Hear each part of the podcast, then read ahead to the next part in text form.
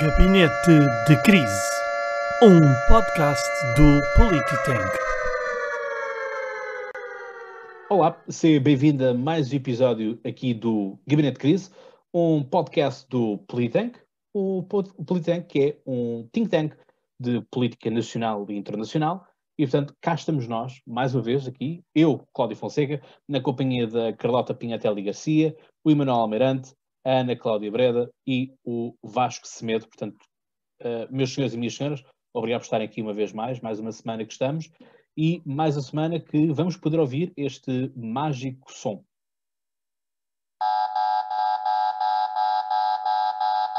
Pois é, sempre que ouvirmos este barulho significa que alguém está em discórdia e vamos ter que saber o que é que uh, motiva essa mesma discórdia e quem é que o está a fazer. Portanto, esta semana foi uma semana assim um tanto agitada, sobretudo nas redes sociais, e todos os temas que nós vamos falar aqui basicamente têm, excetuando um, eventualmente, não movimentou tanto nas redes sociais, e são os temas uh, da Carta, uh, então a famigerada Carta dos Direitos Humanos uh, na Era Digital, que o Politank fez aqui uma tomada de posição. temos também o tema de, da guerra que está a acontecer Israel-Palestina, que, enfim, já dura há 73 anos e, portanto, parece não ter fim à vista e o, os massacres intensificados. Este será um tema apresentado pela Ana. E depois temos aqui também, um, por último, a Comissão de Inquérito ao Novo Banco, com um especial foco para aquilo que foi a, a entrevista, a prestação do, do Luís Vieira, que será apresentada aqui pelo Vasco Semedo. Portanto, esta é a tábua das matérias que vamos dar aqui uh, para falar os cinco. E, portanto, começar justamente aqui por esta hum, Carta dos Direitos Humanos, em que nós defendemos uma tomada de posição, portanto, está, é possível de ver isso não, não só apenas nas plataformas de áudio e YouTube, está lá, é tomada de posição não há carta, uh, hashtag não há carta, e também as nossas publicações no Instagram, onde está lá uma, o, a nossa tomada de posição em slides, portanto é apenas uma questão de leres também aquilo que nós uh, lá escrevemos. Foi uma carta que nós enviámos para todos os órgãos de comunicação social, ninguém publicou e, portanto, é o que temos. Mas é curioso como o Observador um, fez uh, uma rúbrica a dizer que a censura voltou e ninguém está uh, a protestar. Ora, tal não é verdade, porque nós estamos a protestar e, portanto, assim o é, e vamos continuar com mais uh, conteúdos durante a próxima semana em que vamos dar-vos nota de, que são os nossos uh, passos e não temos problema nenhum de ir uh, até ao infinito e mais além, como se costuma dizer, e portanto é isto. Anunciar que também durante a próxima semana uh, vamos ter um, um, especial para esta questão toda da Israel e da, da Palestina, portanto fiquem atentos às, às stories e ao, ao, Instagram, portanto sigam nas redes sociais, Instagram e Facebook, Instagram é a nossa principal rede e as coisas não vão parar ao Facebook, Portanto, é isto. Em relação à carta, o que é que, é nos apraz de dizer? Uh, obviamente que todos nós temos a posição concertada, é? portanto, a carta foi escrita de. a nossa tomada posição foi escrita em concórdia com todos, uh, e, portanto, aquilo que nós temos é nada mais nada menos que uh, nós criticamos o facto de o texto permitir que o, os robôs possam vir, permitir que a censura seja incluída em que o Estado vai se intrometer nas redações, o que isso não faz qualquer tipo de sentido naquilo que se quer um Estado de direito democrático, e também é estranho de não ver-se os, um, eh, os jornais, sobretudo as televisões, preocupados com isto, porque se nos recordarmos do tempo de José Sócrates e do Pedro Passos Coelho, quando havia pressões sobre alguma peça que não podia sair, ou até mesmo agora com António Costa, uma pressão de João Galamba para que uma determinada peça não saísse em pré-campanha para as eleições uh, legislativas, uh, ficaram todos enxonfrados por tal. O estranho é que agora que vão ficar com dinheiro no bolso, uh, porque o Estado vai criar grupos de fact-checking, tal também não aconteça um enxonframento em que fiquem todos amoados e façam ataques ao governo. Portanto, agora estão todos caladinhos e coniventes com isto, tanto que nós tivemos que recorrer ao Notícias Firiato, que publicou o artigo por completo, portanto foi algo que nos foi também uh, bloqueado nós, de forma geral, sociedade civil, uh, se quisermos andar à procura disso, temos que andar por ruas e travessas para chegarmos ao documento final e vermos quem assim aprovou. Portanto, aprovaram uh, todos os deputados, exceto a abstenção do Chega, da Iniciativa Liberal, do, Partido Comunista Português e Partido Ecologista aos Verdes. Portanto, estas abstenções que, enfim, para mim, uma abstenção em política é sinal de não ter espinha, não ter uh, capacidade de dizer não e, portanto, como nós dizemos, há sempre alguém que resiste, há sempre alguém que diz não. E, portanto, nós dizemos não. E esta é a minha, a minha declaração inicial como fundador do, do projeto. E, portanto, passo agora aqui à Carlota. Boa noite. Um, pois realmente não é verdade que, que ninguém se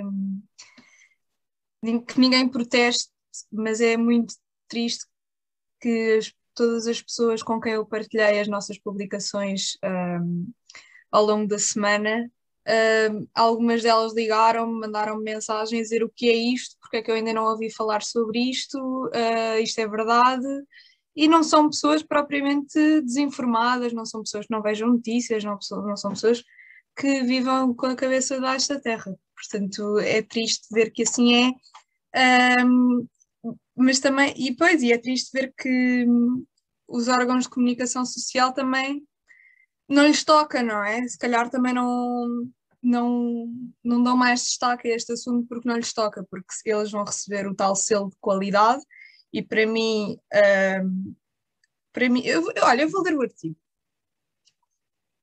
Vou ler o artigo sexto da Carta dos Direitos Humanos da Era Digital, que sou uma coisa muito bonita e fofinha. O artigo 6 diz que nós estamos, um, temos o direito a ser protegidos da desinformação. Eu não percebo porquê, porque é que isso é um direito. Uh, acho que as pessoas, se tiverem educação e se tiverem literacia digital e se tiverem uh, pensamento crítico, isso, o pensamento crítico é algo que se educa também, não precisam deste direito para nada. Um, e então, isso é o ponto 1, um, que temos o direito a ser protegidos da desinformação.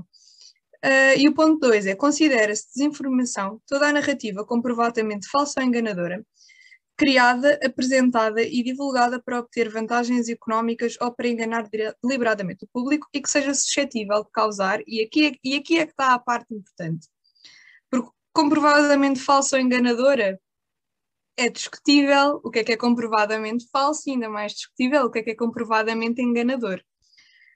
Uh, mas para mim a parte que eu quero sublinhar é que seja suscetível de causar um prejuízo público, nomeadamente ameaça aos processos políticos democráticos, aos processos de elaboração de políticas públicas e a bens públicos. Isto abre a porta a que nós estivermos a questionar ou a criticar uh, a elaboração de uma política pública, uh, podemos ser uh, considerados desinformação. E isso para mim é gravíssimo, e para todos vós também, eu sei, sei disso, e acho que para a maior parte das pessoas é gravíssimo. o problema é que a maior parte das pessoas não, não está com consciência disto a parte dos selos de qualidade também, além de dizer, para já esses selos vão ser dados pelo Estado. O Estado é que vai aprovar o que é que é verdade e o que é que não é verdade. Temos um Ministério da Verdade, já temos o maior governo de sempre, se calhar, próxima legislatura, vamos ter também um, um Ministério da Verdade. O George Orwell deve estar às voltas na campa, uh, porque pronto, aquilo que ele imaginou está, está, está a tornar-se realidade além de ser de um corporativismo gigante, porque nós não vamos ter esse selo de qualidade com certeza, nós não somos um jornal, não somos uma publicação credível, um, portanto nós não teríamos um selo de qualidade, não é por isso que as nossas opiniões são, são menos válidas, julgo eu. E um, eu queria relembrar que um, há pouco tempo houve eleições nos Estados Unidos, como nós todos sabemos, independentemente daquilo que nós achamos acerca do Trump ou do Biden, a verdade é que houve muitas acusações e muitas denúncias de fraude nas eleições. E eu vou, vou já deixar aqui a minha opinião. Não me custa nada acreditar que, que essas fraudes que possa ter havido não tenham tido influência no resultado final, mas não se trata disso. Trata-se o que é que se trata? Quem fez essas denúncias e quem quis investigar essa, eh, essa situação, que foram youtubers, foram pessoas das redes sociais, quiseram ir ver o que é que realmente estava a passar, quiseram ir às casas das pessoas, aquelas moradas dos eleitores que depois chegavam lá e não existia lá ninguém. Uh, esses vídeos foram retirados do YouTube, foram uh, chamados de desinformação no Twitter, no Facebook. Portanto, isto tudo já está a acontecer. Se aquilo era verdade ou não, eu não sei, não me custa acreditar que é verdade, também não me custa acreditar que não tenha tido impacto. Mas esse, isso não é importante. O que é importante é as, os grandes órgãos de comunicação social não estavam a investigar aquela situação. Houve cidadãos independentes que quiseram ir investigar, quiseram divulgar a sua investigação e foram impedidos de o fazer por grandes gigantes tecnológicos, mas que têm o Estado no bolso ou o Estado tem-nos a eles no bolso, uh, porque está tudo ligado. E, e aqui vai acontecer o mesmo. Isto, isto é, é, uma porta aberta, escancarada para que coisas desse género aconteçam em Portugal. Uh, e, e, acho que o mercado das ideias deve ser um mercado livre também. E se existe desinformação, então nós temos que combatê-la com informação. Eu, por acaso, andei à procura de porque eu, eu sempre pensei, bolas, isto, isto, toda a gente está muito preocupado com as fake news, há aqui um negócio para se inventar, uma app que nos mostra, porque o problema é que os algoritmos mostram-nos mais daquilo que nós queremos. Portanto, se eu sou a favor de uma coisa e eu leio um artigo sobre este assunto do meu ponto de vista, ele vai me dar mais artigos sobre esse ponto de vista. Alguém que inventasse uma app que funcionasse ao contrário, a seguir dá o ponto vista oposto. Eu, por acaso, andei a pesquisar, até existe nos Estados Unidos. Portanto, não, não é com legisla legislações que se, que se combate a desinformação, seria com iniciativas destas e, e feitas por, pela sociedade civil. E só queria acrescentar mais uma coisa, que é, nós uh, falámos com, o nosso consultor jurídico do, do Polititan, que chamou a atenção para uma coisa que eu ainda não vi ninguém falar, nem no Observador, nem no Comitê Central, mas que foram até já únicas, os únicos programas que eu vi a falar sobre este assunto. Um, isto não, não são leis, isto é uma carta um, de princípios, ou seja, toda a legislação, a partir do momento em que isto for aprovado, toda a legislação que se fizer sobre esta temática vai estar de acordo com esta carta e terá de estar de acordo com esta carta, e isso é super preocupante. Obrigado, Carlota. De facto é isso, né? porque hoje em dia todos nós nos regemos por aquilo que são as cartas de direitos humanos da, da ONU, e portanto está numa carta, é os nossos princípios, é a nossa ética, e portanto é o nosso fio de prumo no final do dia que nós temos que seguir, e portanto se está escrito nessa carta de princípios, que o seja, não é? Emanuel. Então, olá, boa noite a todos, boa tarde, bom dia, depende do fuso horário, já sabem. Um, em relação a isto da carta, uh, concordo, obviamente, agora vamos todos concordar porque todos assinamos a, a posição. Há, há, aqui vários pontos que a Carlota de Coia não vou, não vou, vou tentar não repetir, mas de facto é alarmante que se consiga fazer da humanidade uh, uma coisa hum, amorfa, ou seja, uh, ou bem que temos posição e somos contra não sei quê, ou a favor de não sei quê, ou, e estamos sempre a escolher um lado, não, não há cá cinzentos nestas sociedades, nesta organização, e, e mais ainda, eh, não somos capazes de discernir, e é isto que me irrita profundamente neste tipo de medidas, que é, vamos dizer, como é que se pensa, de que maneira é que se pensa e porquê é que se pensa assim. E depois de já estar o Nestum todo na tigela, a gente come o Nestum e está tudo bem. Ou seja, eu não sei se há apps, não há apps, não fui fazer o estudo que a Carlota foi fazer, ainda bem que ela fez, mas havendo ou não, isto é para mim, havendo ou não havendo apps, eu acho que o que há que ter é princípios e bom senso. E com estas duas eh, bases de receita, depois podemos construir o pensamento que entendermos. Eu não estou aqui a defender nenhum pensamento, nem o outro, nem mais para a esquerda, nem mais para a direita. As eleições dos Estados Unidos são um bom exemplo, porque foi uma polarização enorme nesse evento e que, embora uh, esteja mais de acordo com um lado do que com o outro, eu consigo ver que, uh, ou seja, vamos lá ver, a maldade não está só no campo contrário. Ou seja, não é por eu concordar com X pessoa ou X argumento, eu aqui não vou revelar com, com qual lado é que concordo, mas não é por uma pessoa concordar por um lado ou com o outro, uh, estamos sempre nesta dicotomia é as eleições, é o Chega, é isto, é aquilo. Tudo, tudo serve para, para nos pôr na, na, naquela caixinha que eu tenho vindo a falar. Aquela caixinha é constituída por estas várias paredes. E isto é gravíssimo, porque uma pessoa, quando cresce, tem que crescer livre para depois poder sim escolher os princípios se, e os valores que se adequam su, ao seu tipo de vida. Eu não tenho os mesmos princípios que terá um oligarca russo. Mas serei eu mais ou menos humano que ele? Serei eu mais ou menos humano que, um, que uma pessoa da, da tribo Maasai? Tenho os mesmos princípios que eles? Não tenho. Nem tenho o direito, que é isto que eu queria deixar claro. Nós não temos o direito de impor a nossa vontade aos outros, nem os nossos princípios aos outros.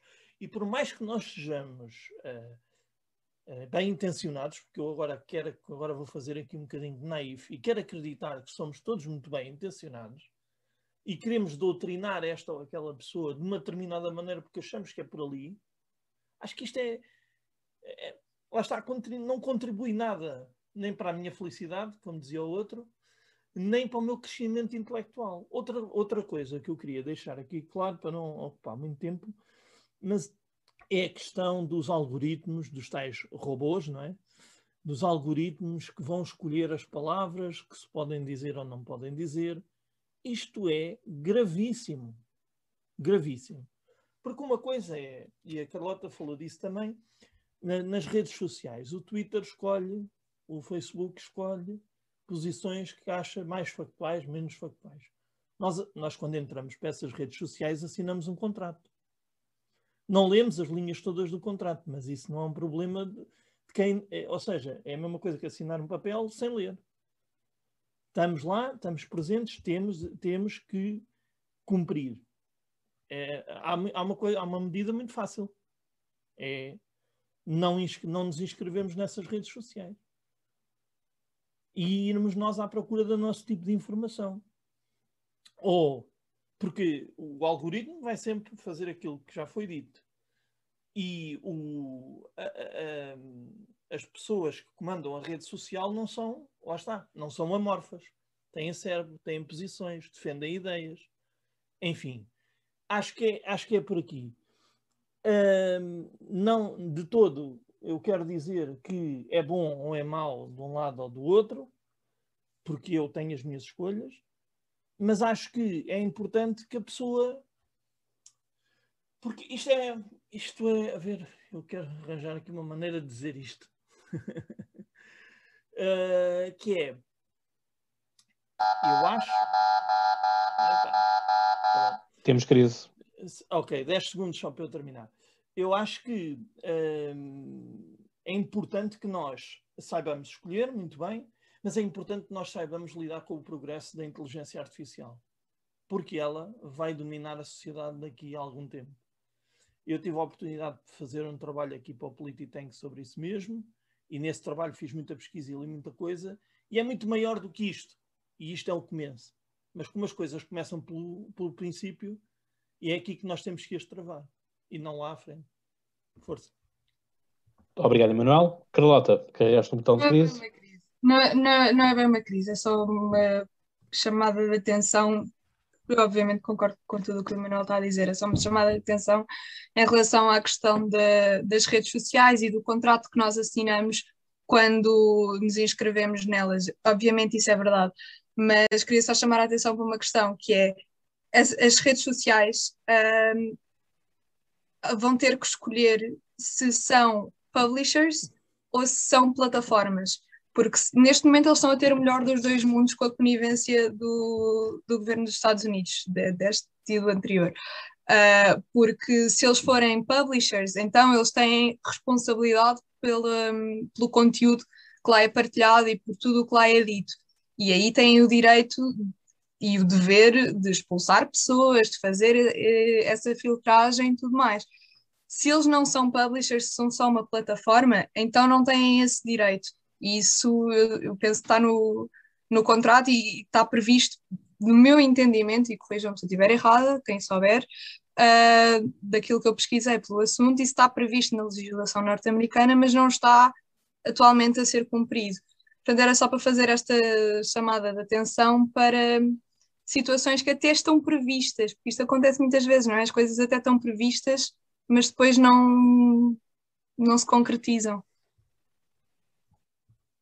E, e obviamente que depois eh, tem repercussões na sociedade inteira, não é? Porque todos nós estamos nas redes sociais, em, em todo o mundo. Nós já não vamos voltar atrás, já não vamos uh, conceber um mundo sem elas outra vez. Portanto, temos que arranjar uma maneira de, de conseguir viver naquele espaço tão pacificamente quanto vivemos no, no espaço físico.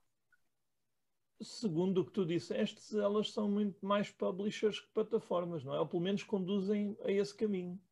Sim, uh, estão a ser mais publishers do que plataformas, Neste mas para o que lhes convém. Mas para o que lhes convém. Será e eu sempre assim. Em, e eu posso estar enganada, mas eu acho que mesmo em termos um, fiscais há uma grande diferença.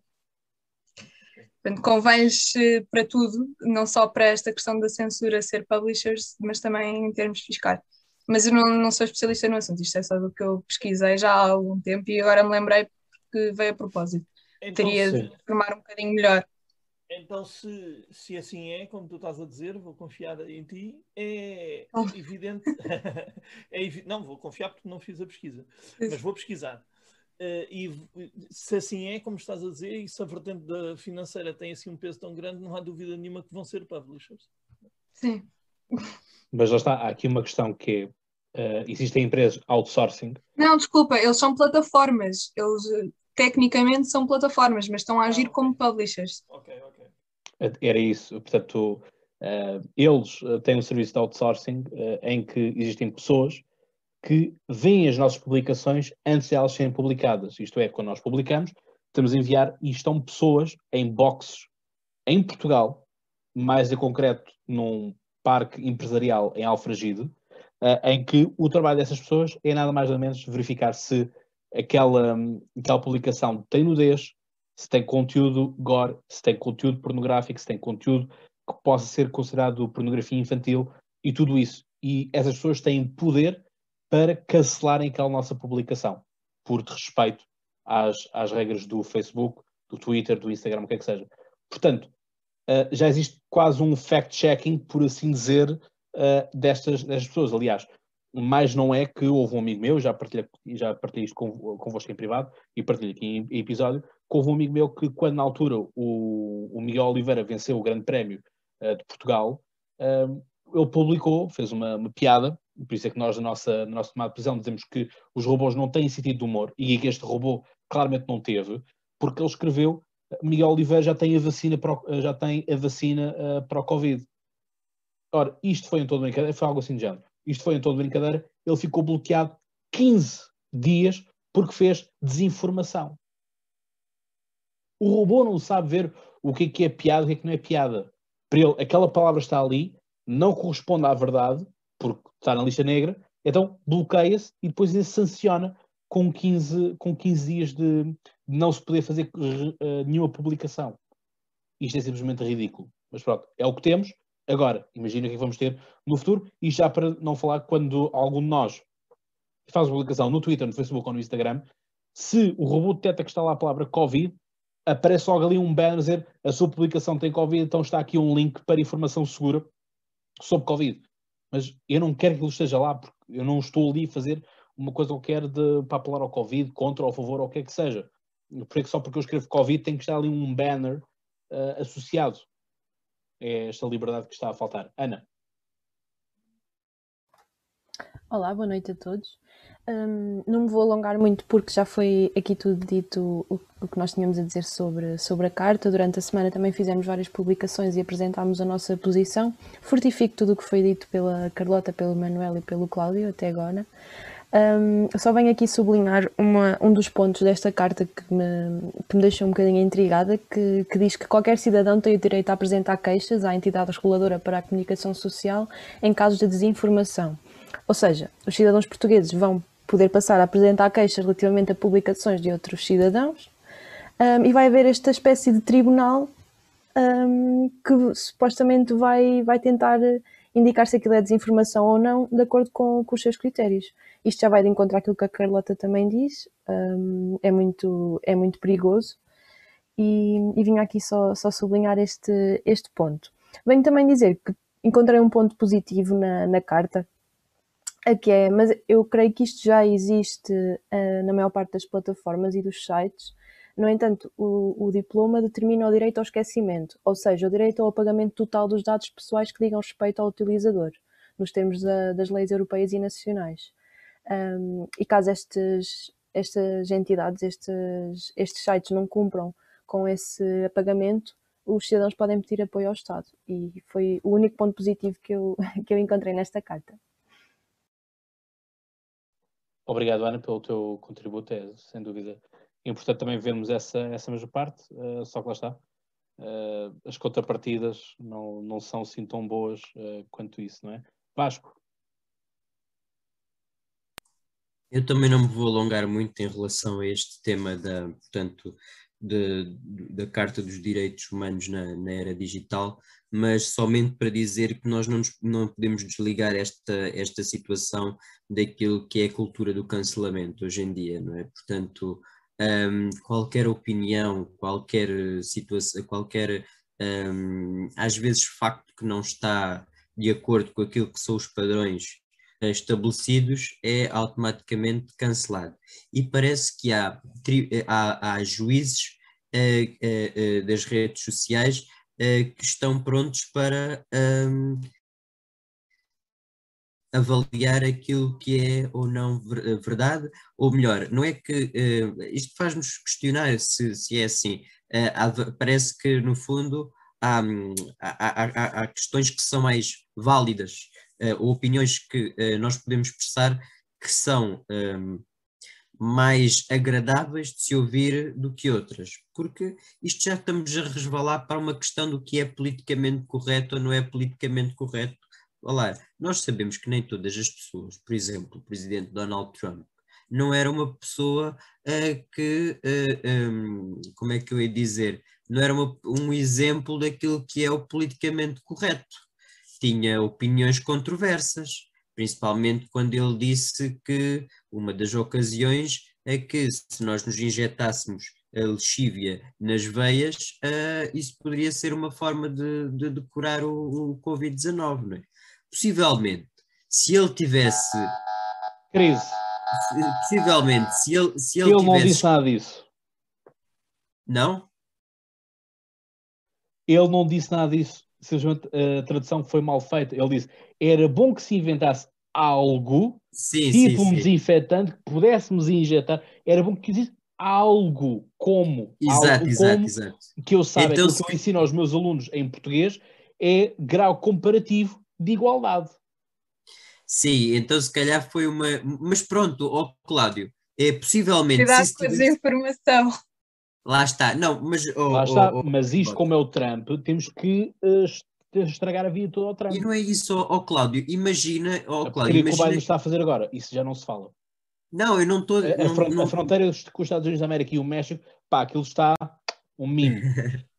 não, quer, não quero dizer propriamente isso. Aquilo que eu queria dizer é que essa ideia expressa, embora eu não a tivesse expressado como, como, como devia ser, imagina se isso tinha sido escrito numa rede social vamos imaginar que isso não tinha sido dito, não é? Não sei até que ponto é que os juízes da internet, os fact-checkers, ou, ou, como lhe queiram chamar, se não tinham colocado alguma coisa em baixo a dizer que o termo lexívia, ou sei lá, uh, ou outro termo qualquer não podia ter sido utilizado aí. Aquilo que eu queria dizer é que era isso. E muitas outras celebridades uma lista de, de, várias celebridades públicas, como Justin Trudeau, Oprah Winfrey, Kanye West, Taylor Swift, todas elas já foram vítimas de, daquilo, que é, daquilo que é, portanto, a nova, a nova censura uh, da modernidade, não é? Porque é assim, uh, uma coisa é, é nós analisarmos aquilo que é censura à luz de um regime que não nos deixa, que não nos deixa exprimir as nossas opiniões,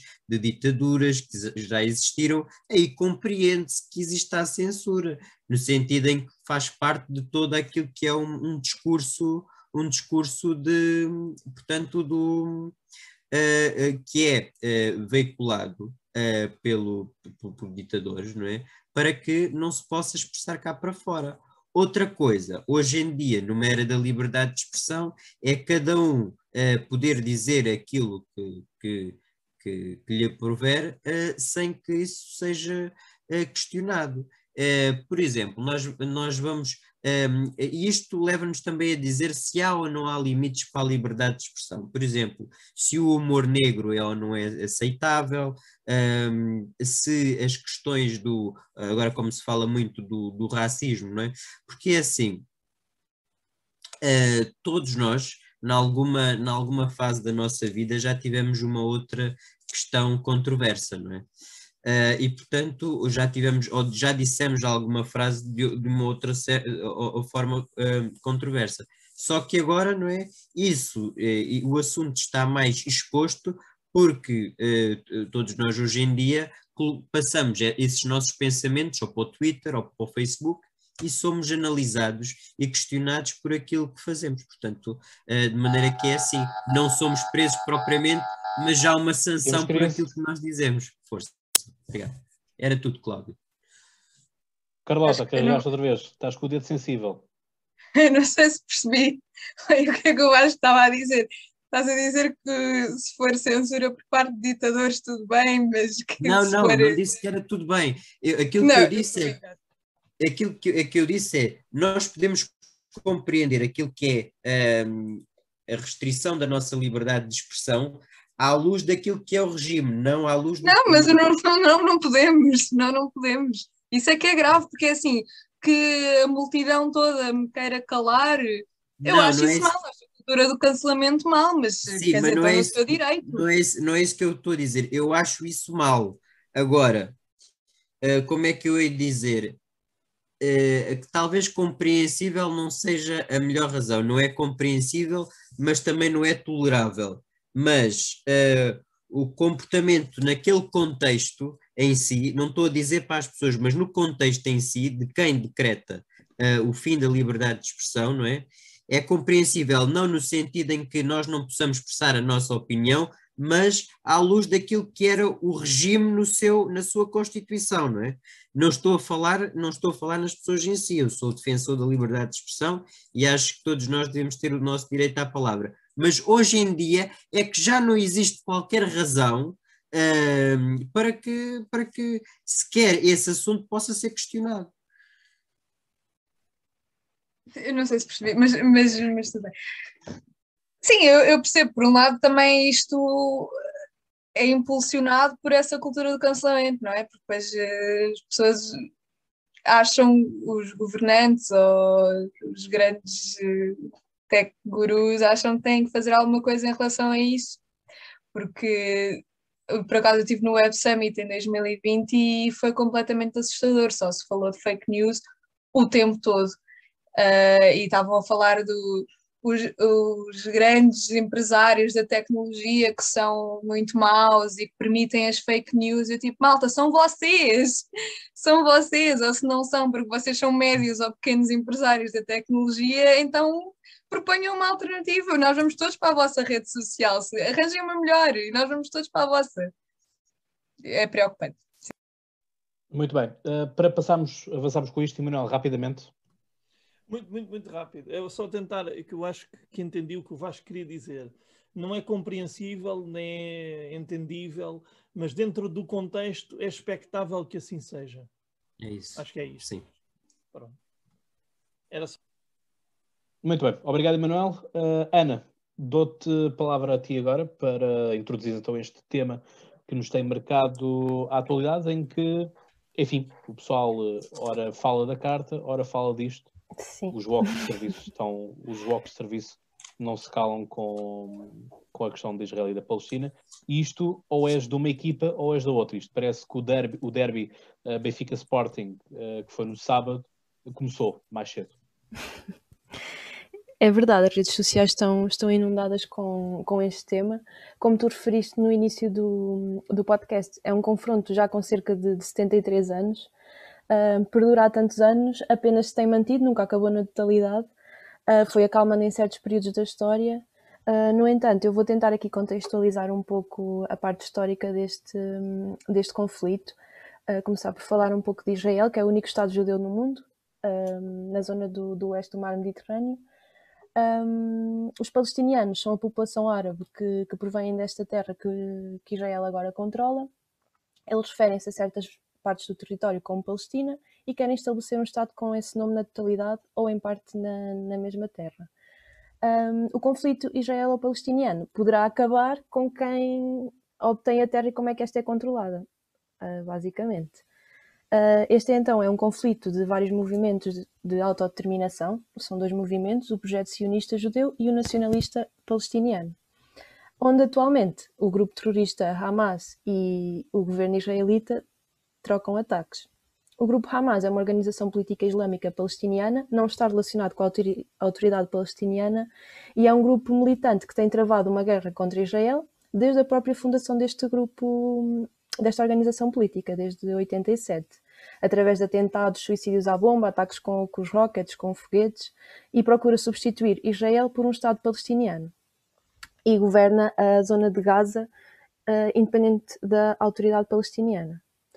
A carta do Hamas, eu estive a, a, ler um pouco, apela à destruição de Israel, basicamente. Foi, foi revista um, a última vez em 2017 e, e permitia a aceitação de um, de um, Estado palestiniano na Cisjordânia e na faixa de Gaza em todo o território, em vez, em vez de, de ser no território todo israelita.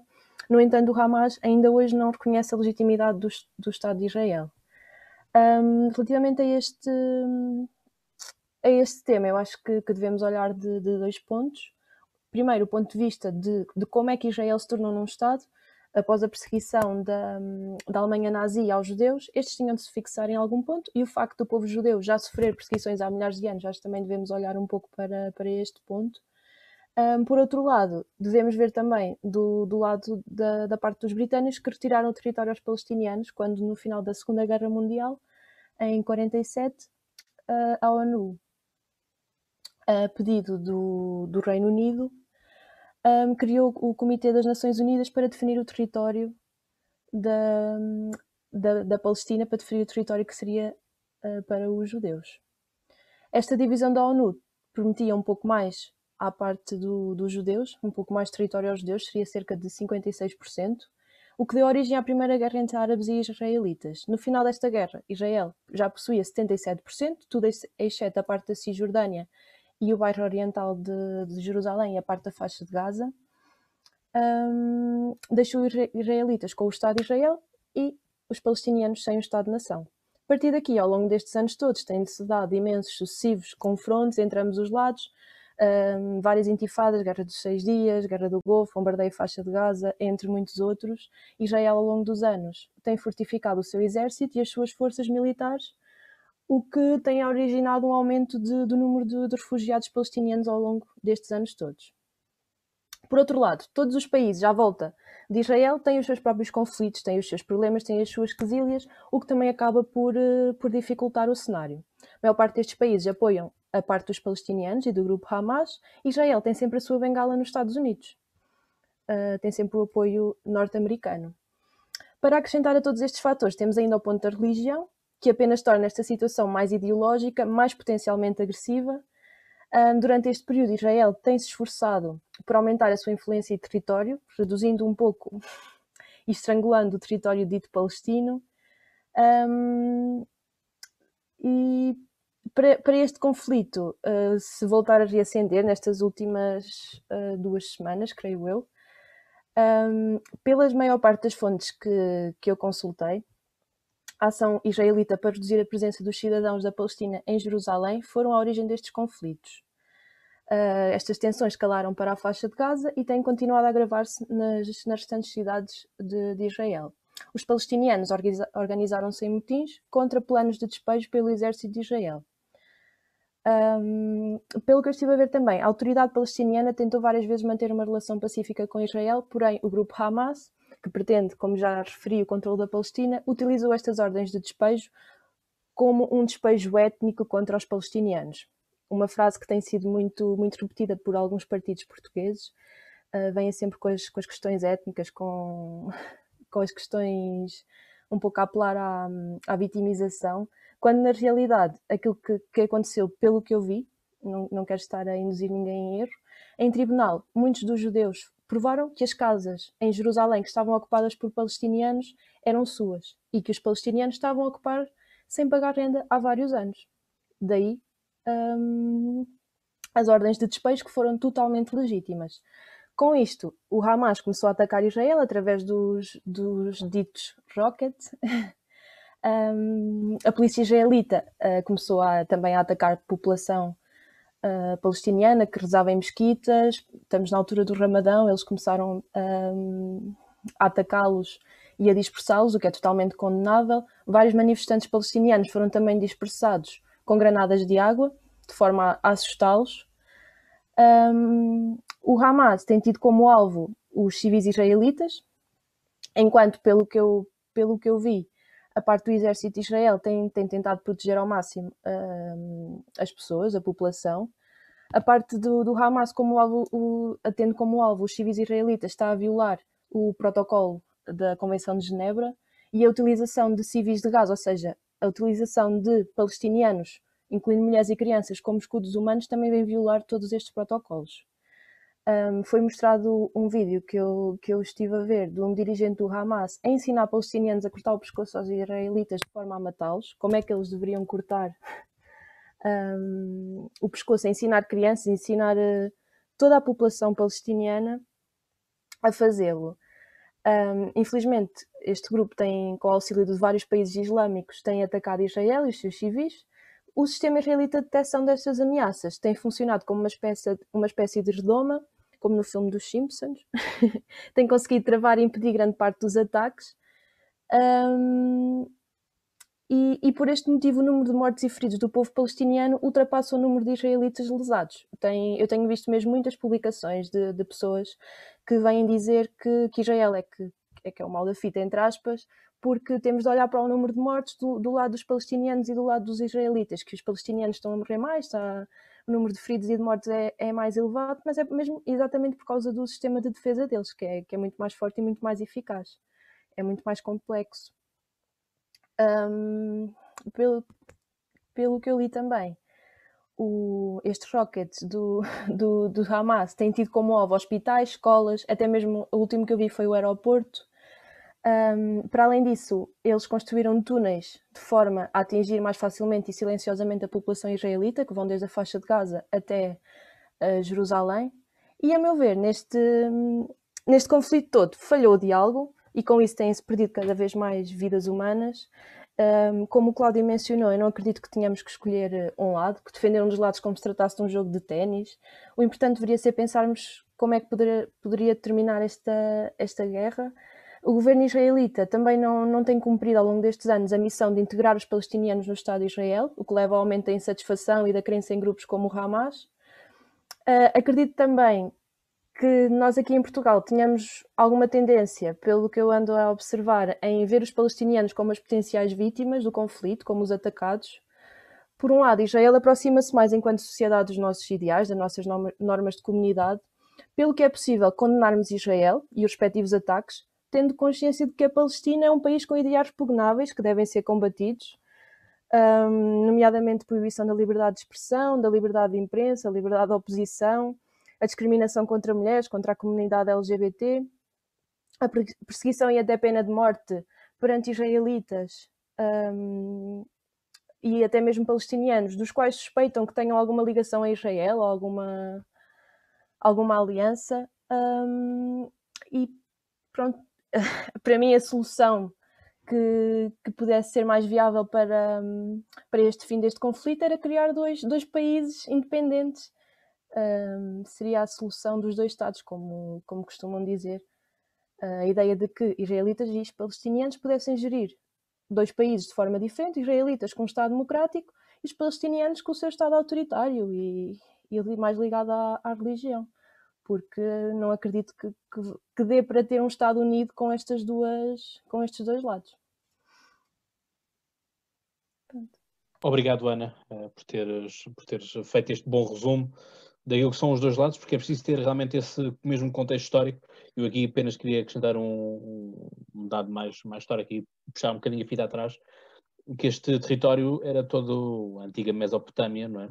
Uh, que era um protetorado de, do Reino Unido e, portanto, o Reino Unido uh, tinha este fetiche uh, desde a Primeira Guerra Mundial em criar o Estado de Israel e, portanto, isto é engraçado como não são eles que pedem um Estado, são os outros que acham que eles é que têm que ter um Estado. Portanto, é, isto é muito típico do início do século XX, em que temos aquilo que era, hum, são as ideias, aqui que nasce a ideia de que a um Estado tem que pertencer a uma nação e uma nação tem que pertencer a um Estado, quando nós sabemos que os judeus sempre estiveram espalhados uh, pelo mundo, aliás, são, são um povo em permanente êxodo, um, e portanto é daí que tenho, tenho ouvido tantas perseguições uh, pela, pela Europa fora, pelo facto de eles não, nunca olharem para um Estado como seu, portanto, é sempre para si na base da religião e, portanto, daí depois vêm essas teses todas antissemitas de que eles não reconhecem um Estado e, portanto, estão, estão sempre a conspirar contra um Estado em prol das suas economias. Eu não vou estar aqui a, a carregar nessa tónica, mas é assim que começa este pensamento anti,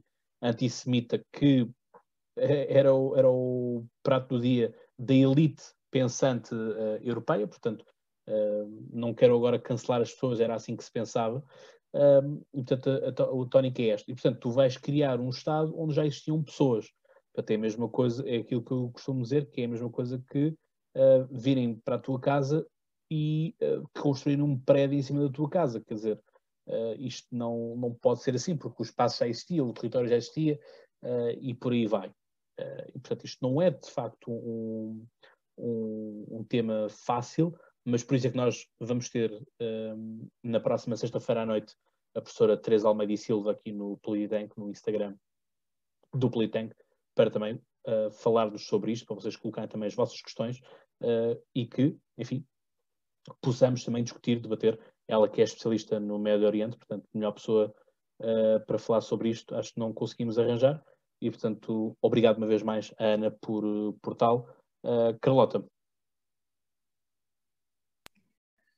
Bem, eu queria pegar para já uh, num dos primeiros pontos do brilhante resumo da Ana, uma questão que é tão complexa e ficou super claro, uh, que foi a questão dos despejos, porque eu no, ao início disto também vi, não sei se, se foi a mesma fonte que a Ana consultou, que foi que fala da tal questão das rendas e de judeus terem conseguido provar que aquelas casas eram deles e que os palestinianos não estavam, não estavam a pagar renda e que eram quatro famílias.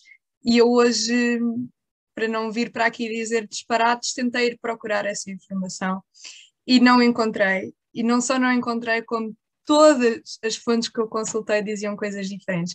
Ou eram quatro famílias, ou eram dezenas de famílias, ou eram, uh, ou nem falavam disso, diziam simplesmente porque os judeus são maus.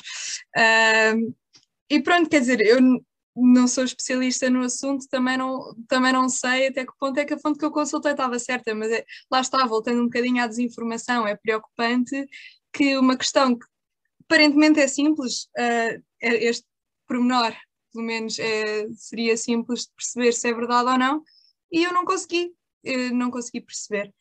Um, e depois queria também aqui dizer que em relação à solução dos dois Estados, eu, eu já fui a Israel, já fui à Palestina e tive a oportunidade de falar com várias pessoas e lhes perguntar o que é que seria uh, a vossa melhor, o melhor cenário que vocês poderiam imaginar e de ambos os lados, eu sei que a amostra não é grande, mas de ambos os lados me disseram só quero viver a minha vida, eu só quero que me deixem em paz Uh, se fosse uma solução de dois Estados uh, em que eu pudesse viver a minha vida, é, é, para mim estava bem. Porque e eu acho que qualquer um de nós que tentar pensar bem no assunto consegue se identificar com isto, não é? Ninguém acorda de manhã a pensar no Estado e no governo, a não ser que tenha que seja a ser oprimido por ele. Uh, acho que nós, se tivermos a oportunidade de prosperar, não, não estamos, é, deveria ser um bocado indiferente quem é que está no poder. Eu acho que para o árabe palestiniano, tanto como para o árabe israelita, tanto como para o judeu israelita médio, comum, uh, ser-lhes ser indiferente, pelo menos foi essa a sensação com que eu fiquei. Um, mas há aqui um grande problema que é o, como a Ana referiu e o Cláudio também, houve não tem havido um grande esforço por parte de Israel de, de integrar a comunidade árabe e provavelmente também não tem havido um grande esforço por parte dessa comunidade em, em integrar-se. Uh, e, mas há aqui uma questão importante que é o porquê, é que os dois não querem ser a minoria no, no seu próprio país. Uh, e isso para nós aqui na Europa faz-nos muita confusão. E a mim, a mim faz-me imensa confusão. Quando, quando me disseram isso, um, um israelita que me disse isso eu fiquei eh, não quer ser a minoria no meu próprio país, quer dizer, o objetivo devia ser coexistir, pronto, não quero estar aqui a pensar em fadas e em unicórnios e ser ingênua, mas uh, isso deveria ser indiferente, e não é indiferente porquê? Porque há um grande ódio enraizado e porque há racismo enraizado e porque há a questão religiosa enraizada. E com essas três questões, uh, eu acho que não há possibilidade, infelizmente, de integração. Não, não vejo como. Um, e acho que é importante olhar sim para os dois lados. Um, e um, de, um dos israelitas que eu conheci estava no, estava no exército e ele já tinha passado aquele período obrigatório que eles têm. Eu perguntei-lhe, mas porquê é que ficaste? Ele disse: Eu cresci com bombas a cair em cima de mim, alguém tem que fazer alguma coisa também, e também tenho que defender a, a minha vida e a minha família e e o meu país. Eu acho que embora é possível condenar certas ações de Israel sem perder de vista este lado que é as pessoas que lá vivem são pessoas, não são entidades, não é o governo israelita contra o Hamas, são pessoas que vivem em Israel e pessoas que vivem na Palestina. Um, e só para terminar, queria deixar aqui uma pergunta a várias pessoas que eu vi nas redes sociais esta semana que supostamente são democratas e que supostamente são liberais, é, por uh, aquela, aqueles autocolantezinhos do Free Palestine. Eu gostava de perguntar a essas pessoas o que é que elas acham que iria acontecer depois disso. Exato, a questão é, é um tanto paradoxal, não é? Uh, como, é que são, como é que são tão defensores de um país, uh, mas depois esquecem-se como é que é a cultura uh, que ali está e, portanto, que isso vai contra as suas bases ideológicas. Aliás, isso basta. Houve também uma foto que circulou bastante esta semana e que era. Uh, como é que era? Uh, uma comunidade LGBT uh, pela, pela libertação da Palestina.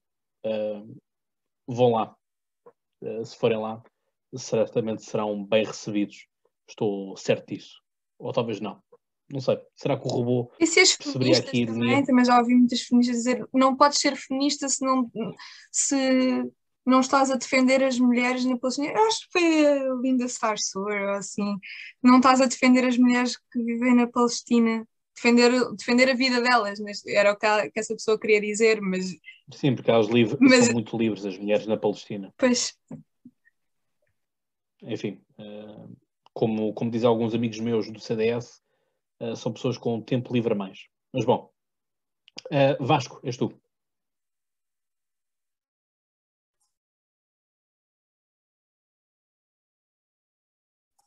Ok. Uh, então já, já, já está, já está pronto. Uh, portanto, uh, isto aqui, como, como já foi pouca coisa mais já a dizer em relação, portanto, à primeira, às, às primeiras duas intervenções, mas dizer que, por exemplo, a questão do o governo português pronunciou-se face, face àquilo que é, que é o conflito existente e, portanto, todo, todas as pessoas, de certa forma, têm um, um posicionamento quanto mais uh, na base em que, naquilo, que, naquilo que foi vendo ao longo, ao longo do tempo, pode até nem, não ter qualquer tipo de posicionamento, isso não quer dizer que, não quer dizer que num conflito nós nós tínhamos obrigatoriamente que tomar qualquer das partes. Aquilo que eu penso que, que é comum a todos nós uh, defender é a paz, os direitos humanos e, portanto, que o conflito se resolva o mais depressa possível, porque acho que também é comum, uh, uma questão comum de que nenhum de nós quer guerra e, portanto, aquilo que nós estamos a fazer é encontrar a paz o mais depressa possível uh, quanto menos mortes um, e, e, portanto, derramamento de sangue existir, melhor. Portanto, a posição de Portugal, uh, que demonstrada pelo Ministro dos Negócios Estrangeiros, Augusto Santos Silva, é a, solução dos dois Estados. Portanto, um, e ele próprio disse, e, e cito, não é uma posição equidistante, mas sim a favor da paz e dos direitos humanos, independentemente da religião ou da etnicidade. Portugal não apoia a solução dos dois Estados numa única solução capaz de garantir a coexistência de dois Estados soberanos vivendo pacificamente lado a lado. Portanto, uh, lá está, aqui uma das, daquelas dimensões que eu tinha dito que é, que é a questão da, da, da, da paz. Houve já alguns líderes uh, mundiais que se pronunciaram, uh, como o, o António Guterres e o Vladimir Putin, uh, e que dizem, no fundo, que pedem o fim da violência, não é? E, portanto, no caso daqueles que apoiam Israel, como o exemplo dos Estados Unidos, eles dizem precisamente que o país tem o direito de se defender, mas apelando para que a situação se resolva o mais rapidamente possível.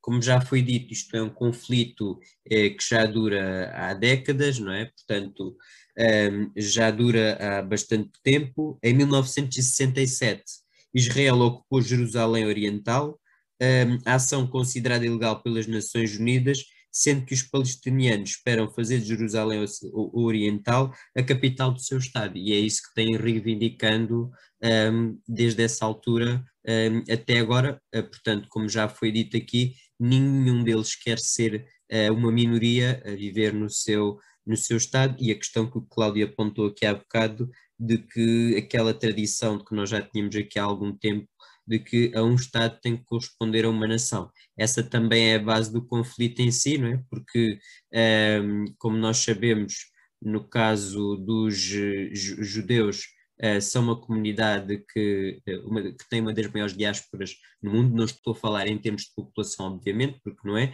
mas em termos daquilo que é a dispersão pelos vários países no mundo e, portanto, um, querem ter, querem ter um, a garantia de que têm uma, um Estado onde possam, onde possam viver, onde possam constituir família e, portanto, onde possam uh, mais tarde ter a sua, ter a sua, a sua paz e, e, e tudo mais. Uh, ou durante esta semana registar ainda que houve uma série, houve uma série de, de confrontos na, na faixa de Gaza um, e que levaram pelo menos uh, por, aquilo que eu, por aquilo que eu tive a oportunidade de, de pesquisar à morte de 119 pessoas, um, os ataques levados a cabo por Israel, já os rockets lançados por militares palestinianos causaram a morte de pelo menos oito israelitas. Um, isto foram os números que eu apurei, não sei até que ponto é que são verdade em si, que são factuais, no entanto, como nós já falámos aqui anteriormente, neste tipo de conflitos também é comum existir um conjunto de desinformações e eh, porque eh, quanto mais não seja parte a parte há quem defenda a sua dama, não é? E, portanto, uh, nós aqui uh, vivemos sempre na sua questão, na questão da, das incertezas. De maneira que, em relação a isto, uh, era aquilo que eu, que eu queria dizer, aí como isso, só acrescentar uma outra coisa, de que não sou especialista neste tipo de conflitos, mas o que nós vimos aqui nas redes sociais nos últimos dias foram pessoas que eram, é, parecia agora que toda a gente era especialista no conflito israelo-palestino, né? portanto, é, eu, aquilo que eu disse foi tudo naquilo com base que eu pesquisei, não é com base na minha formação, é tudo claro. Obrigado Vasco, já, já volto a ti para me falares então sobre a audição de Luís Vieira no, na Comissão de Inquérito no Parlamento. E Manuel? Cláudio. Depois... Tu, tu, já tiveste com algum israelita ou, ou palestiniano? Isto, isto, é engraçado, deixa-me só fazer aqui uma pequena nota de, de, português, que é, nós dizemos palestiniano, mas devíamos dizer palestino-palestina. Uh, nós dizemos palestiniano por causa dos, dos ingleses uh, Palestinian, uh, e portanto nós traduzimos uh, do, do inglês e não temos uma, uma própria. E olha, obrigado, porque eu tinha essa dúvida. Sim, e é daquelas coisas que uma pessoa pensa, pá, depois pesquisa e depois nunca, nunca chega lá. Isto foi das primeiras coisas que eu aprendi na faculdade com, com o professor Nuno Simões Rodrigues, um grande abraço para ele, uh, em História da, da Antiguidade Clássica. E, portanto, falámos sobre isto após na altura do acordo ortográfico. Emanuel. Bom, uh, então, Palestina, não é? Vai, agora vai-me soar esquisito na cabeça a noite toda. Palestina. Não, é, é, Palestina, mas eu, o que eu estou a dizer é a pessoa, a pessoa que vem da Palestina, o nacional é um, é um, é um palestino ou uma palestina. Ou uma palestina. É, pode ser agradável, dependendo pronto, uh, do gosto de cada um. Enfim, o que é que eu queria dizer sobre, sobre este conflito? Uh, a ser o último tem destas coisas, não é? Portanto, já não tenho mais nada para dizer. Uh, a Ana esgotou as minhas notas, não sei se, se enviei por fax, mas portanto não, não, não tenho ainda bem, ainda bem, pois a Carlota Desculpa. acrescentou com a... Não, pelo amor de Deus, ainda bem que o fizeste. Um, e a Carlota uh, relatou com base também em, em experiências pessoais, não é? Enfim, uh, eu, e respondendo à tua primeira pergunta, Cláudio, uh, eu tenho um bias uh, contra israelitas, devido à minha experiência com. Posso dizer isto, agora a Carlota vai ficar com um bocadinho de inveja, mas com centenas e centenas de israelitas. Não é, a amostra não é pequenina, para o meu bias contra. Enfim, é uma questão de cultura, Portanto, não, e de modos, não tem nada a ver com, com, com o conflito em si, mas revela bem o espírito uh, daquele povo que tem as suas razões sebejamente conhecidas, não vou estar aqui a elencar, uh, para que assim seja, ainda assim custa-me bastante, e respondendo diretamente à tua pergunta, são os clientes mais difíceis uh, que eu já que eu já alguma vez atendi. E eu já atendi muita gente muito, muito difícil. Enfim, uh, dizer a minha, a minha opinião é que uh, realmente o poder está do lado de Israel, porque apesar de tudo é um Estado mais estruturado, uh, tem, mais, tem mais poder de fogo, tem um dos melhores exércitos do, do mundo, vale a pena dizer, com o apoio dos Estados Unidos, obviamente, ou o treino dos Estados Unidos, não só o apoio. e mais tem, recentemente do Brasil também, por questões religiosas. Exatamente, pronto. Então, como se já não bastasse, ainda foram buscar ao Brasil. É sempre bom. Uh, eles têm bastante, eles têm bastante experiência no Brasil de guerrilha urbana, não é? é uma das especialidades deles.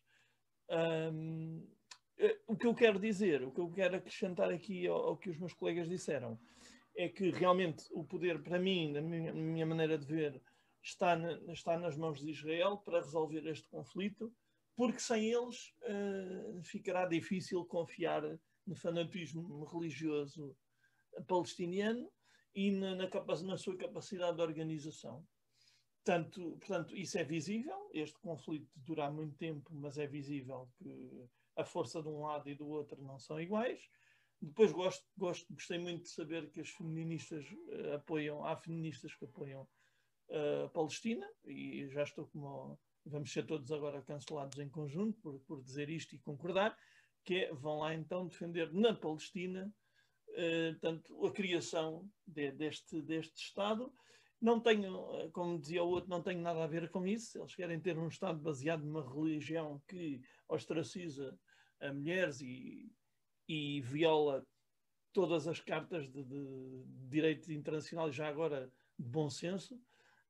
Um, pois que tenham, pois que tenham, têm direito a ter, uh, e é expectável que essas pessoas nem sequer achem que é uma coisa, que é um, um, ponto de vista diferente que eu queria aqui deixar, que é essas pessoas não acham, uh, essas pessoas, digo, os palestinianos que concordam com esse Estado, não acham que é uma violação, acham apenas que é o respeito pela lei religiosa que eles próprios defendem. E, portanto, como eu dizia há pouco, na parte da desinformação, não podemos ser nós a querer uh, fazer novas cruzadas, não é? Irmos lá evangelizá-los. Eles também não podem vir para aqui evangelizar-nos a nós, não é? Podem tentar. E a mim o que me parece é que há uma grande falta de vontade que isto se resolva, até porque o conflito armado convém, uh, convém que se mantenha para se manterem também as relações comerciais, os comércios de armas e tudo.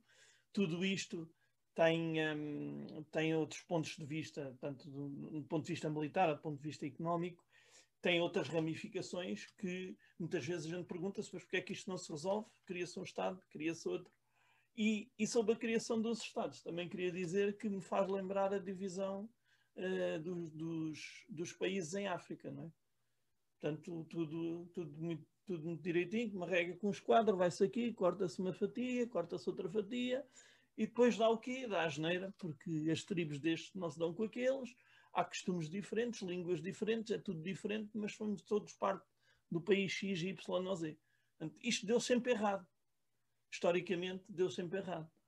É, não quero estar aqui a pôr eh, o pé na tua seara, Cláudio, mas historicamente dá sempre errado e, e, não há, e não há nenhum caso que eu tenha conhecimento, depois podem nos comentários dizer se há, em que esta implantação tenha resultado como deve ser.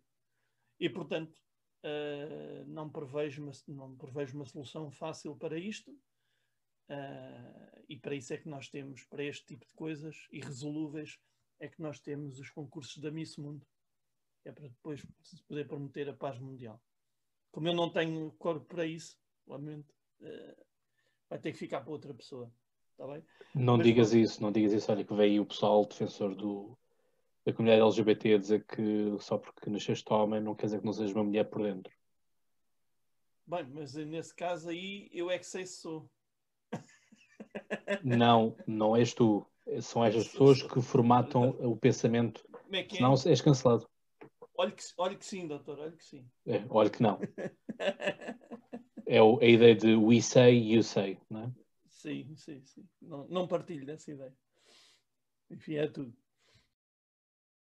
Obrigado, Manuel. Dar a palavra então, Carlota, rapidamente, 15 segundos. Eu só queria aqui acrescentar uma coisa, que é o um, eu acho que quando nós falamos desta solução de dois Estados, a maior parte das pessoas nem tem noção do que é que geograficamente isso significa. Eu só queria acrescentar que isso também é altamente improvável que alguma vez venha a acontecer. Israel é um país minúsculo e depois tem a Cisjordânia de um lado e a faixa de Gaza é do outro. E a faixa de Gaza é uma coisinha assim, e a Cisjordânia é uma coisinha assim, e Israel é isto. Mas o projeto Portanto, é nem têm ligação, são, são dois territórios que não têm ligação entre si sequer. Portanto, também me parece altamente improvável que essa solução venha a ser atingida. E depois, desculpa, vou-me calar, a, a questão de Jerusalém. E Jerusalém é importantíssimo porque é não só para aqueles dois povos, mas também para, para, o cristianismo, para o cristianismo e por isso é que muitos cristãos uh, tendem mais a defender uh, os judeus neste caso, porque eh, os judeus permitem-nos aceder à, à Terra Santa e não há grandes motivos para acreditar que os árabes fizessem o mesmo. Exato, é, há um pouco, é essa, essa questão de Jerusalém também é um grande problema, tanto que Israel venceu o, final, o Festival de, Euro, de Eurovisão, não é? Com aquela música de Not Your Toy. Eu, na altura, fiz um, uma publicação que é Palestina não, não pode ser um brinquedo nas mãos de Israel também. Um, isto já vão três anos. E, portanto, isto uh, das, três, das três religiões é verdade. Não é? Portanto, já, eu ainda não tive a oportunidade de lá ir, mas tive, tive amigos meus que lá foram e, por exemplo, quiseram entrar na mesquita e não, quiseram, não puderam entrar na mesquita porque só podiam ir muçulmanos. Não só não podes entrar, como, por exemplo, mas não podes entrar, mas podes andar eh, à volta. À volta. No, podes andar à volta, mas por exemplo, uns, aquilo é um local, para nós, para cristãos não é, mas para, para os judeus também é um local sagrado e eles não podem rezar lá dentro, só podem rezar no, no muro. E tu, se quiseres, qualquer pessoa pode aproximar-se do muro. Uh, eu não me aproximei muito porque acho que não, não há necessidade, aquilo não é uma atração turística. Uh, qualquer pessoa pode entrar na igreja da Natividade, uh, mas pronto, na mesquita não se pode. Exato, portanto, é mesmo essas posturas também uh, contam para aquilo que é, para aquilo que é a, nossa, a nossa análise que também temos que fazer. Uh, e lá está. É isto, nós acabamos por ter, temos este conflito, mas inicialmente havia Atenção, essa desculpa. Nada disto desculpa violações aos direitos humanos. Atenção, não, não é, não, acho que nenhum de nós está aqui a fazer essa apologia. Estamos só a olhar. Há, tanta, há tantas vozes no outro sentido, nós também temos que, se calhar, equilibrar aqui um bocadinho a balança não é? Como o New York Times, eh, uma das fontes que, desculpa, estou muito chata hoje, uma das fontes que eu consultei foi o New York Times, que logo no primeiro parágrafo diz o Hamas, que o governo israelita considera uma organização terrorista, e tipo, olá, New York Times não é o governo israelita, é o mundo inteiro. Objetivamente é uma organização terrorista. objetivamente. Não- ninguém está a inventar isso. Hum. Desinformação do New York Times. Lá está, são eles que, que fazem a desinformação, não somos nós. Mas eh, lá está, é isto, ou seja, inicialmente o projeto era esse, era dois, dois Estados, a questão é que Israel começou a expandir ali territórios, né, os colonatos depois, Eh, enfim, eh, é um pouco isso, só que lá está.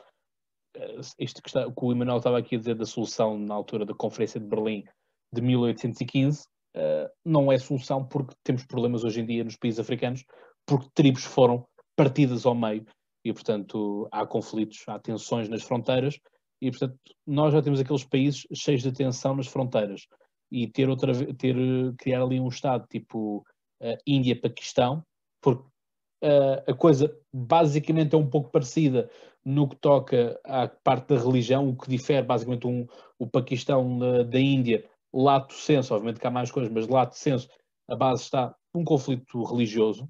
Ahm, isto também não me parece, não me parece se calhar boa solução também, pelo facto de depois criar-se ali uma zona de tensão na fronteira, mas pronto, por isso eu gosto tanto de ser ateu. Ah, portanto, esta questão da, da religião para mim não é todo um problema, mas apesar de eu gostar imenso e tive, tive imenso gosto de visitar o Vaticano e, portanto, não, não começa a arder a pele por visitar eh, locais sagrados, gosto.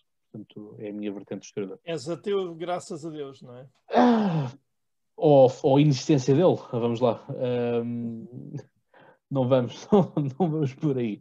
Ah, Vasco, faz-nos então aqui uma introdução sobre aquilo que foi esta comissão de inquérito, ah, muito rapidamente também, isto, enfim, os últimos temas sofrem sempre um pouco mais. O primeiro é sempre a esticar e depois o último é sempre a cortar. Ah, mas enfim, vamos, vamos vivendo e aprendendo. Quando nós fizemos depois o episódio 24, vão ser 24 horas, portanto, estamos, estamos bem. Vasco, Bom, bom eh, Cláudio e a todos. Eh, no, meio de, no meio desta, de tantos números e de milhões eh, e da, da facilidade com que se falam em tantos milhões, até, até me dá a mim um bocado de confusão, porque pronto, acho que não, não, não, estaria habituado, mesmo se vivesse com este tipo de milhões, porque não sabia o que é que havia a fazer ao dinheiro, já pelo menos o, Luís Filipe Vera parece que soube o que é, o que, é que fez ao dinheiro. Ah, mas pronto, ah, tudo para dizer que ele foi para esta audição na qualidade de empresário não na qualidade de presidente do Benfica, é a primeira nota, e é preciso, e é preciso dizer isto, embora muitas das vezes Luís Filipe Vieira quisesse dar a entender que, e, e chegou mesmo a verbalizá-lo, de que ele só estava ali porque o Benfica, eh, porque era presidente do Benfica e não por outra causa, ao que o presidente da comissão lhe disse que eh, não, eh, ele estava ali como empresário e que queria que lhe fornecesse todas as informações o mais factual possível e dentro daquilo que não se lembrasse, obviamente tudo aquilo que ele não se lembrasse, os deputados lhe iriam, portanto, enviar, enviar por escrito um, as perguntas eh, que, faltavam.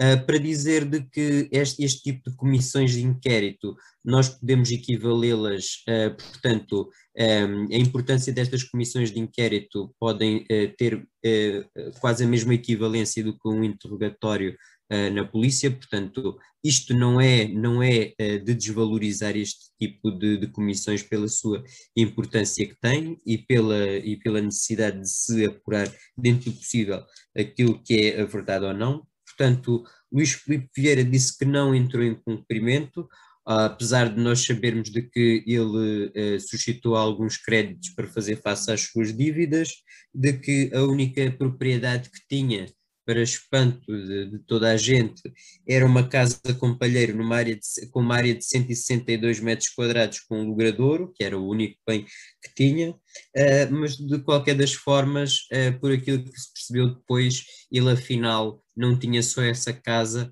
como tinha mais património. Um, e portanto, um, numa, numa nota introdutória no início, uh, portanto, na, numa fase numa nota introdutória que o Vieira disse foi que ele era, portanto, fez uma espécie de vitimização, não é? Ele era uma vítima de calúnias e que no campo das elites há quem não, há, há, há quem não perdoe duas coisas. Em primeiro lugar, o facto de ele ter vindo do povo e, em segundo lugar, o facto de ter uh, vencido na vida.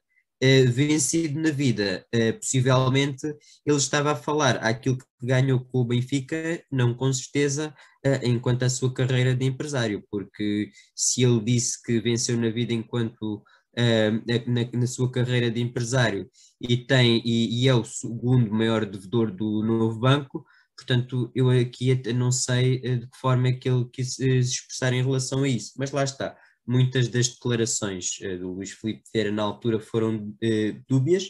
Eu, se fosse eu que estivesse naquela posição, provavelmente, tam, e qualquer um de nós teria claudicado, porque para além de serem quatro horas de interrogatório, um, há, muitas, muitas perguntas em que é possível dar, informação, dar vários, vários informações contraditórias um, e, portanto, uh, não, me, não me vou alongar muito mais, dizer só que um, ele disse que uh, o dinheiro uh, que, ele, que, ele, que ele tinha como, como, como empresário não foi dinheiro dos bancos, foi pessoal, das suas empresas, fruto do seu trabalho há mais de 30 anos, e, portanto, um, é um bocado isto, e que, no fundo, no fundo, ele nunca teve o perdão das suas dívidas, um, e que uh, e garantiu ainda que não vai dilapidar património para uh, vir a necessário cobrir as perdas dos créditos que ainda tenta rentabilizar.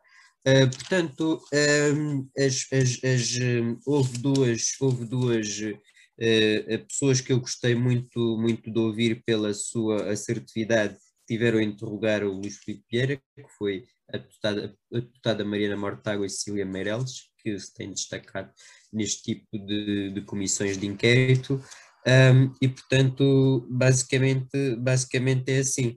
Um, ainda para destacar uma frase que ele disse que eu também achei, achei icónica, que foi com, com, com que ele, quando, quando, lhe, quando lhe perguntaram acerca das dívidas e tudo mais, ele, ele espantou-se e disse: Até me assusto com, com, com a situação, com, a situação com, com aquilo que vocês dizem, de certeza que há, há pessoas que têm mais dívidas e que nunca pagaram e que eu não sou o bote expiatório disto tudo, no fundo, aquilo que ele, que ele quis dizer. E depois disse ainda, ah, e há gente que anda aí a passear de atos, um, uh, eh, disto e daquilo, e portanto eu não tenho a vida faustosa que essas pessoas têm, mas no fundo o que nós sabemos é que ele teve acesso a grandes quantidades de dinheiro, o que ele fez ou não fez ao dinheiro.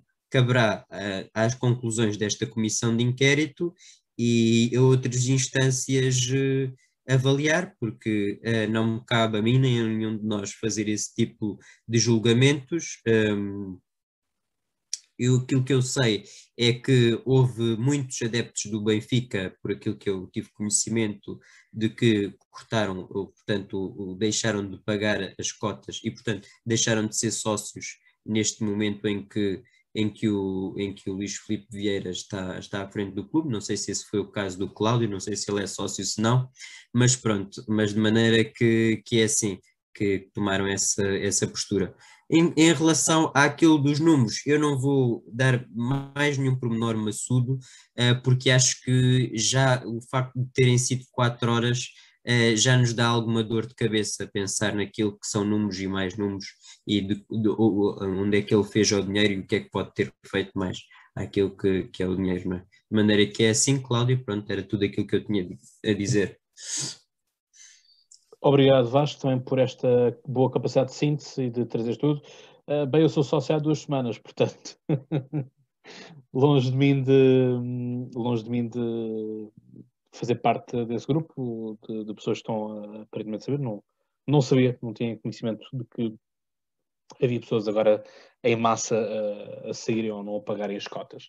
Um, isto quando se é presente de um clube, lá está, se nós no tópico anterior falámos de religião e como a religião baralha isto tudo, uh, certamente que a parte clubística também baralha um pouco isto, no sentido que haverão pessoas que irão sempre defender o, o Luís Vieira, haverão pessoas que irão sempre atacá-lo. Um, no meu caso, não acho nenhuma coisa nem outra, acho que as coisas têm que ser à política o que é da política, portanto estamos aqui a falar de alguém que deve dinheiro e a questão é que os três grandes, todos eles tinham o patrocínio do BES nas costas, se bem nos lembrarmos, uh, Banco Espírito Santo, uh, todos tinham na, nas costas, como principal patrocinador, outros às vezes até tinham à frente, portanto, a partir de todos devem ter dívidas também com aquele banco, e portanto acho que a gente tem que lá ir parar. Um, agora pronto, temos é que perceber se os números assim o são. O tal, a tal casa com palheiro também já foi vendida por 5 mil euros, portanto ele já nem isso tem. Pronto, eu acho que isto deve ser uma mania qualquer de, de pessoal que está nas comissões de honra e, e da, da, presença do Luís Chico Vieira, que é ninguém tem nada, António Costa nem conta bancária tem, portanto são todos uns, uns pobretanas, uh, já não sei qual é que era a expressão que o Emanuel usava, mas uh, pelintras, os pelintras, uh, toda uma calada de pelintras, pá, que, que não, não têm dinheiro e não, não fazem nada. Ana, como é que tu viste esta comissão de inquérito e o que é que tens a dizer? Olá. Um, eu não vi toda, não vi as 4 horas e, e, meia quase, mas vi, vi algumas partes relevantes. Vi logo o início, quando ele começou logo a fazer um bocadinho do papel de vítima, dizer que era pobrezinho na infância, trabalhava desde cedo, ali a tentar apelar ao, ao sentimento e a tentar encobrir e tapar os olhos para, para os incumprimentos Só que ia uma ser coisa. acusado. Que o Luís Vieira já levou à bancarrota, porque ele dizia: Pronto, agora vão dizer que fui eu que levei o banco à falência. Eh, ele já Sim. levou o Alverca à falência, portanto. Não sabia disso. Um, pronto, e, e começou a defender-se, a dizer que, que apenas estava ali. Vi, vi falar nisso para aí umas três vezes, a dizer que apenas estava ali por ser presidente do Benfica e que viu que à porta do Parlamento estava lá um aparato, como ele disse, um, e, e teve sempre a reforçar que só era presidente do Benfica porque foi a pedido de várias instituições e que pronto, é tudo, foi tudo muito, muito legítimo. Um, defendeu-se também a dizer que tem outros negócios e uma boa reforma e que é daí que vem o dinheiro dele para, para todas as, as extravagâncias um, que, ele, que, que, ele tem usufruído. Uh, esteve sempre um, um, pouco a tirar a batata quente para, para, outros, para outros devedores também e para outros clubes. Um, disse que nunca usou, como, como o Vasco referiu, que nunca usou financiamento do BES para comprar iates nem, nem aviões. Um, as provas evidenciam o contrário, como, como a Mariana Mortágua referiu, viagens em jatos privados, uh, financiadas pela Promo Valor, que era a empresa dele, um, outras por outras pela, pela outra empresa dele, que eu já não, não me recordo do, do nome, e foram essas empresas que acumularam as dívidas ao novo banco, portanto, ele aí estava-se a contradizer depois de ser apertado e apertado, apertado, lá mais para a frente, acabou por admitir que era a testa de ferro do Salgado. Um, no, no, final, acabou por garantir que ia pagar aquilo que deve a seu tempo e pronto. A única coisa que eu tenho a dizer é vamos esperar para ver se ele cumpre ou não com, com a sua palavra. O Vasco já referiu aqui uma nota que eu tinha que era para um, congratular a prestação da Cecília Meireles e da Mariana Mortágua nestas comissões de inquérito que eu acho que tiveram mesmo uma prestação muito, muito boa e muito positiva.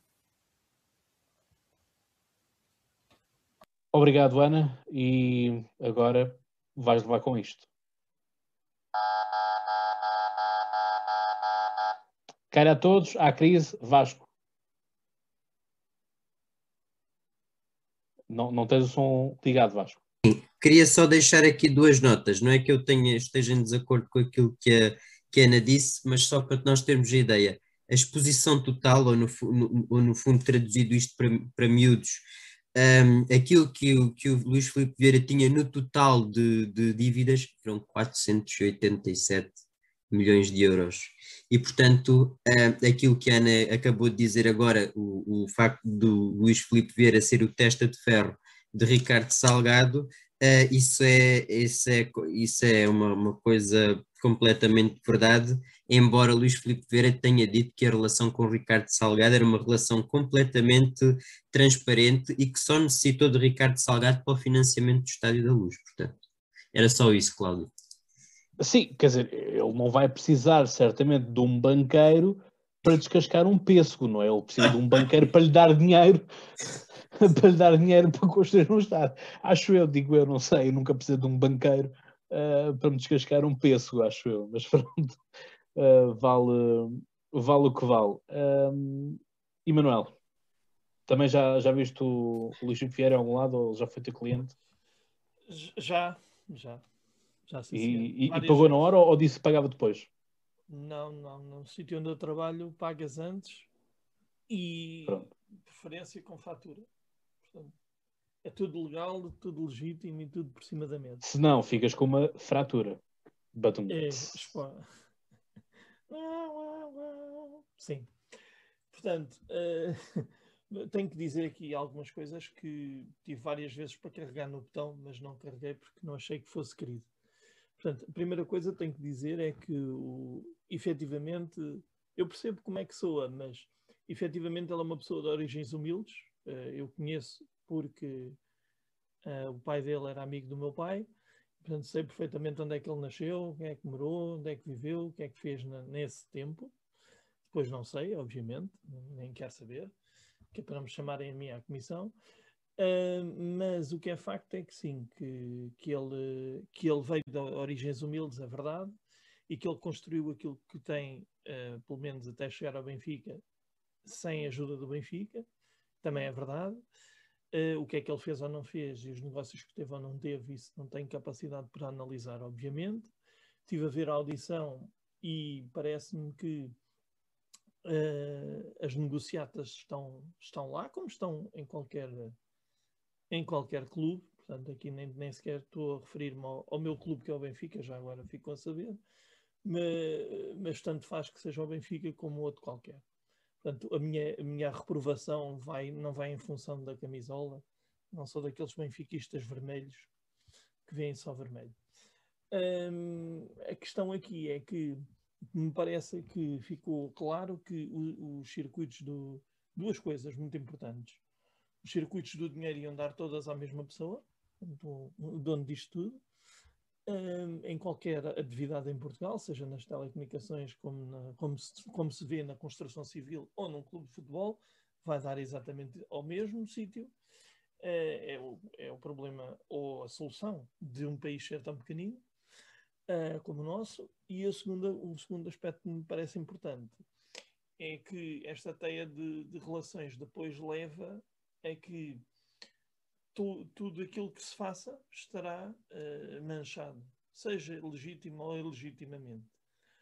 Uh, feito, porque não, estou aqui a falar, sempre tudo o que eu disser neste episódio é alegadamente, para não haver problemas. Portanto, alegadamente ilegítimo ou legitimamente. Há um terceiro ponto aqui que me parece importante destacar, que é nós, uh, ou pelo menos eu fiquei com a impressão de que todas, todas aquelas estas comissões de inquérito levam normalmente a uma amnésia coletiva, não é? Não sei, não me lembro, não fiz, não vi. Uh, e torna-se pouco. Aqui para falar, acho que foi o Vasco que falou nisso, para falar um bocadinho da credibilidade destas, destas, destas audições. Não por parte de quem as faz, nem, nem a legitimidade eu estou a questionar, obviamente, mas uh, acabam sempre neste beco, sem saída da falta de memória porque as pessoas estão obrigadas a dizer a verdade. E, portanto, como não querem mentir, o melhor é dizer não sei. Não, é? não têm o direito a não se auto-incriminarem. Não é? E parece-me que depois fica difícil tirar, uh, tirar conclusões mais sóbrias sobre, sobre este tipo de assuntos.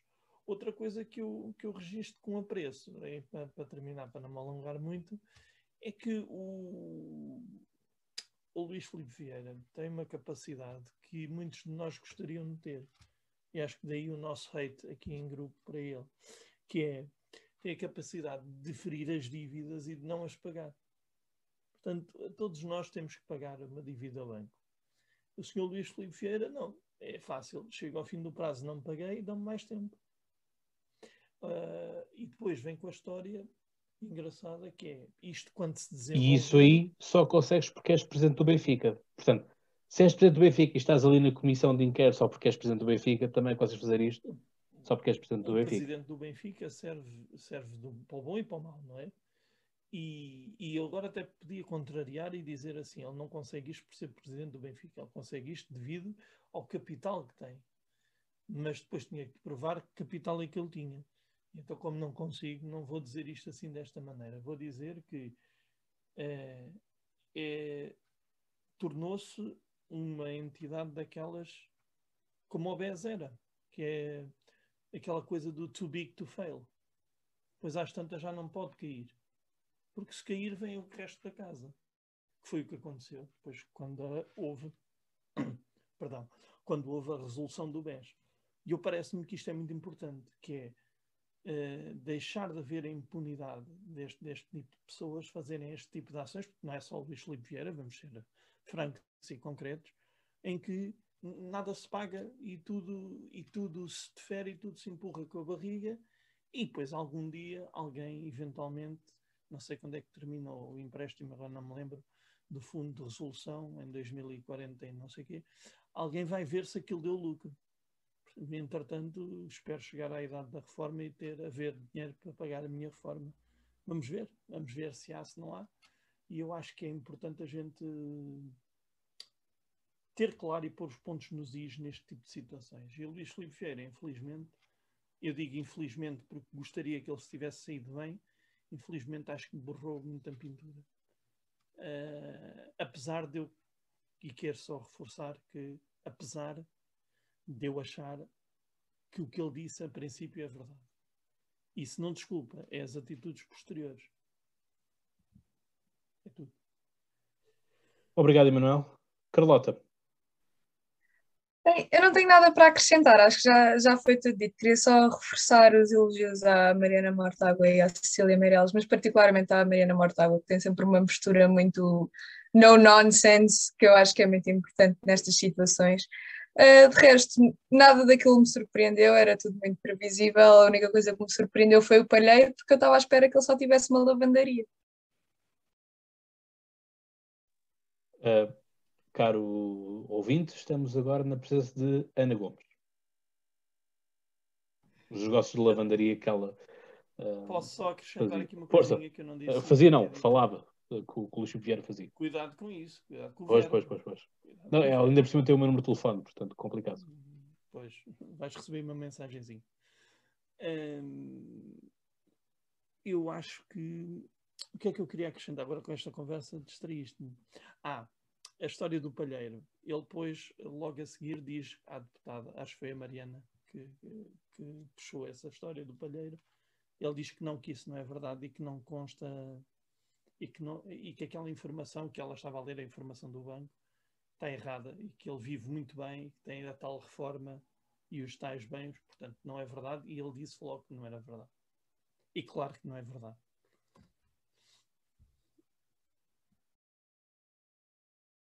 Vasco. Bom, só dizer que em relação à questão da independência desta, desta comissão de inquérito, só para nós termos ideia, e é preciso frisar isto porque uh, muitas pessoas não, não, não, não, estão por dentro e não têm que estar por dentro desta situação, uh, já basta aqueles que foram os contribuintes que foram lesados por, por, por aquilo que pelo Luís Filipe Vieira, direto ou indiretamente, mas é de que muitos daqueles deputados que lá estavam a questionar o presidente do Benfica eram benfiquistas, portanto, é, porque às vezes podia-se dizer, ah, pá, se calhar aqueles indivíduos que lá estavam era, era do Sporting ou era do Porto a fazer as perguntas e queriam uma vingança em relação ao Luís Filipe Vieira. Não se trata disso e o que é certo é que Uh, há muitos benfiquistas, eles próprios, que se encontram indignados porque uh, não, é, não se pode fazer aquilo que, que, que, ele faz uh, por ter o símbolo do Benfica no, no peito, não é? Portanto, uh, o ser presidente do clube não uh, invalida que se façam determinados assuntos, nem, nem, nem os, o desculpam, embora, enquanto ele agora esteja como presidente do Benfica, há certo tipo de situações que não podem ser investigadas, como acho que já foi aqui dito. Era tudo. Obrigado, Vasco.